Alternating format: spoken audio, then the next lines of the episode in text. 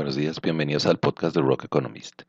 Eh, bueno, creo que esta semana vuelvo a hablar del dólar. Habíamos hace tal vez unos dos episodios por ahí cuando habíamos llegado a 3.500, estaba, habíamos discutido un poquito como cuál era ese nivel del dólar y qué había pasado con ese máximo histórico. Bueno, pues octubre nos ha traído un cambio drástico.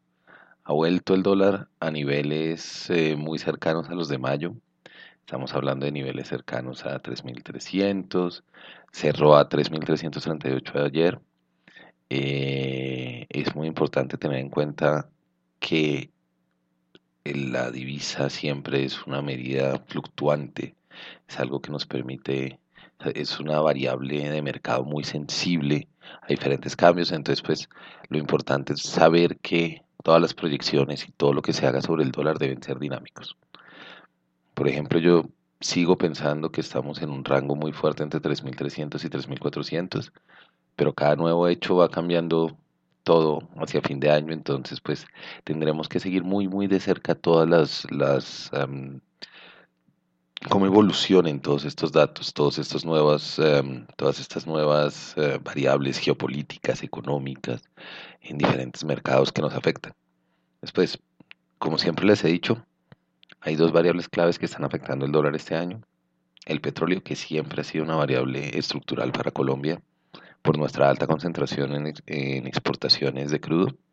Entonces, pues sacamos el crudo, entra el dólar y el nivel de, export, de, concentración en eso eh, hace que se, que se concentren mucho las divisas llegando a ese nivel, llegando por ese, pues precisamente por ese, por esa fuente. Entonces, pues eso hace que seamos bastante sensibles al precio del dólar, del dólar, perdón, del, em, del petróleo. Pero adicionalmente, nos estamos haciendo cada vez más sensibles al precio, a los, a los, a las percepciones de los inversionistas extranjeros en términos del riesgo. Entonces, eso hace que todo, todo esté cambiando eh, en términos de la dinámica del dólar este año, que han habido grandes hechos geopolíticos que han puesto mucha incertidumbre en el mercado. Entonces, eh, creo que, bueno, es hora de, arrancar viendo algunos de los hechos que han pasado. ¿Qué pasó en octubre? Y pues, ¿qué ha, ha venido pasando en octubre, noviembre? Lo que vemos es que el dólar estuvo a 13.500 y luego ha venido cayendo consistentemente la tasa de cambio y llegó a un mínimo de 3.310 hasta ahora que es un nivel de mayo. Entonces, lo que estamos viendo es un retroceso importante, un cambio de tendencia consistente. No es una caída fuerte, no es una caída constante, no es, perdón, no es una caída de un solo momento, ha sido una caída constante a lo largo de todas las sesiones entre octubre y lo que va de noviembre. Digamos que ayer hubo otro cambio de tendencia y un aumento importante que ya pues vamos a hablar de todas estas, estas cosas, pero alcanzó a llegar a 3.310 en precio de cierre el peso dólar en el 5 de noviembre. Recordemos que hizo 3.500, hizo 3, alcanzamos a los 3.500 a principios de octubre y estamos pues ahora en este momento eh, registrando estos niveles. Entonces, bueno, ¿qué, ¿qué ha pasado? ¿Qué ha pasado estos meses? Mejor dicho, ¿qué pasó este mes, octubre y lo que va de noviembre? Que ha empezado a cambiar como las dinámicas. Entonces, por ejemplo, creo que lo primero que hay que decir, nueva reunión de la FED. Recorte de 25 puntos básicos, queda la tasa en 1.50, entre 1.50 y 1.75 el 30 de octubre. O sea, un impulso adicional. Entonces, es importante notar que eso, por supuesto, tiene un efecto importante en los mercados eso llevó, la reunión del 30 de octubre lleva a una caída importante de 8 pesos en la TRM. ¿Pero por qué? Por una debilidad que se presenta en el dólar. Esa debilidad de dónde viene? Viene no de la reducción de tasa, sino de la noticia de la Fed de que no va a reducir más. Después, reducciones de tasas también tienen impactos importantes las tendencias del dólar. Esto cambia, por supuesto, saber que hay tasas más bajas, que se pueden acceder a mejores créditos, que eso va a mejorar a crédito, a mayor, a mayor crédito, mayor consumo, que se está reforzando la economía, pues es algo que tiende a fortalecer el dólar, pero la Fed ha sido bastante clara en decir, ya no hay más recortes. Ya hicimos los ajustes que creíamos que eran necesarios y nuestro objetivo era mantener esta dinámica de crecimiento a la luz de lo que está pasando con China y con Japón, con China y con Japón, con China y Estados Unidos en términos del, del, del consumo y es absolutamente vital entender que no lo vamos a seguir haciendo. Entonces, pues, sigue habiendo una fuerte expectativa para el recorte a final de año, pero el mensaje de la FED fue bastante claro en su comunicado. Entonces, pues, ¿eso qué hace? Eso va a afectar el lado del dólar. Entonces, en el dólar hemos tenido consistentemente en octubre, si vemos, si uno comparara el peso contra el, el índice de XY de Bloomberg, el índice que muestra una canasta de monedas contra el dólar, vemos una caída consistente del valor del dólar. Entonces, ¿qué es lo que está pasando? Pues el dólar pierde fuerza en octubre, lo que hace que el peso se revalúe, caiga la tasa de cambio. Esa es una fuerza importantísima que está jugando por detrás. ¿Qué lleva a esa caída del dólar? Pues además de lo de la tasa de cambio, eh, la libra esterlina se fortalece. Entonces eso hace que también el dólar vaya perdiendo fuerza. ¿Por qué? ¿Por qué se fortalece la libra esterlina?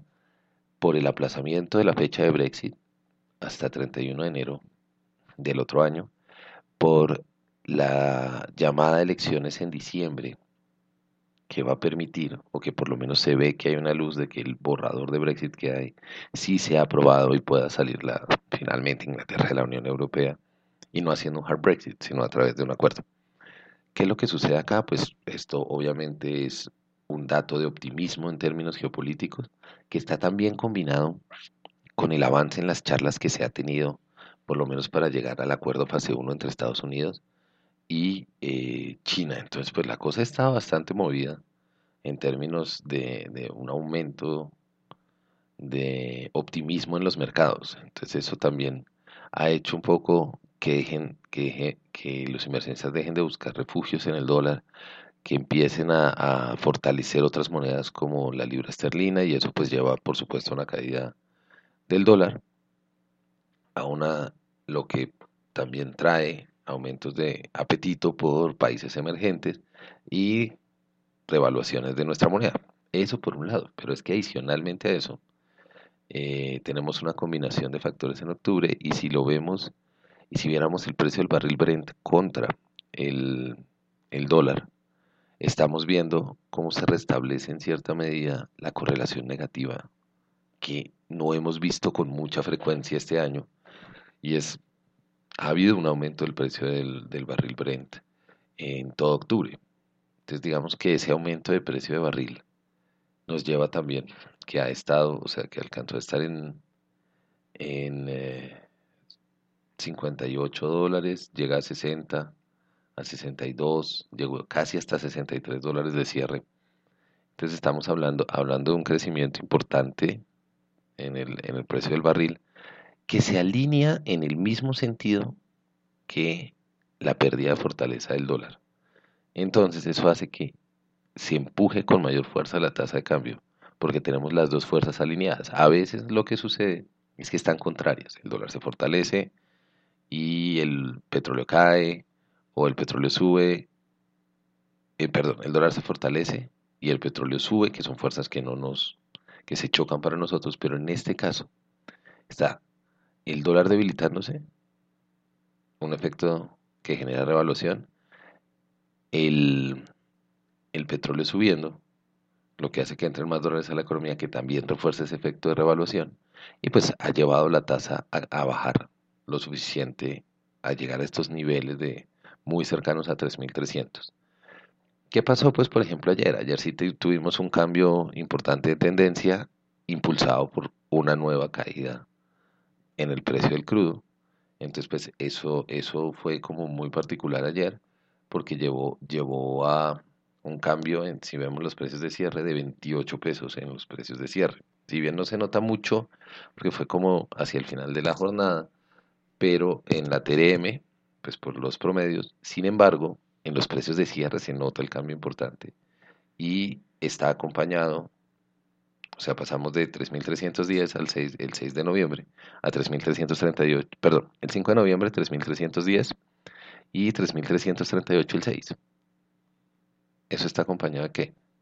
Una caída del precio del petróleo, que pasó de 62 dólares con 96 el 5 también a 61 dólares con 78 por barril el 6. digamos que la fuerza ahí ha estado muy marcada ese último día por eh, aumentos en el precio del petróleo. Entonces, ¿qué era lo que quería traerles hoy? Pues básicamente en esencia es hablar un poquito de las dos fuerzas detrás del dólar y cómo nos cambió el escenario de lo que vimos en agosto-septiembre a lo que estamos viendo en octubre en especial septiembre. Septiembre fue un mes de alzas y de aumentos de 3.500, pues finales de septiembre, principios de octubre. Ahora estamos viendo una reversión de la tendencia. Es importante notar cómo todavía se mantiene y se respeta el, soporte de 3.300, pero eh, hay muchos desarrollos por venir. Estamos, estaremos muy pendientes en diciembre qué pasa con las elecciones en, en, Gran Bretaña. Estaremos pendientes porque ya no se va a hacer la reunión en, en Chile, donde se iban a reunir Xi Jinping y Trump. Entonces, eh, hay que ver la firma. Han habido señales muy, muy positivas esta semana de, de diferentes, em, diferentes miembros, tanto el gobierno de Estados Unidos como el gobierno chino, sobre la gran posibilidad de firmar el acuerdo, pero pues hasta que no se firme nada y ver qué se firma, pues todavía hay, hay dos fuentes importantes de incertidumbre y eh, ver también, por ejemplo, cómo se va desarrollando la salida de Aramco, la empresa estatal eh, eh, de Arabia de petróleo, cómo va a salir su valoración, qué tal va a ser su salida a bolsa. Eso no crean, va a tener una implicación importante en cómo se percibe el precio del petróleo y demás. Pues al ser una empresa tan grande y tan estratégica en estas en, en, este mercado. Entonces, eso era lo que les quería traer por hoy. Vamos a, mm, a ver cómo se comportan las cosas la otra semana para ver qué, qué nos trae.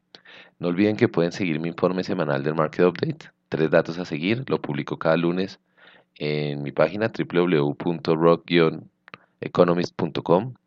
Pueden seguirme en Twitter, Rock Economist 1, o revisar mis columnas en, en la revista Dinero cada miércoles. Les deseo un gran resto de semana y un gran fin de semana.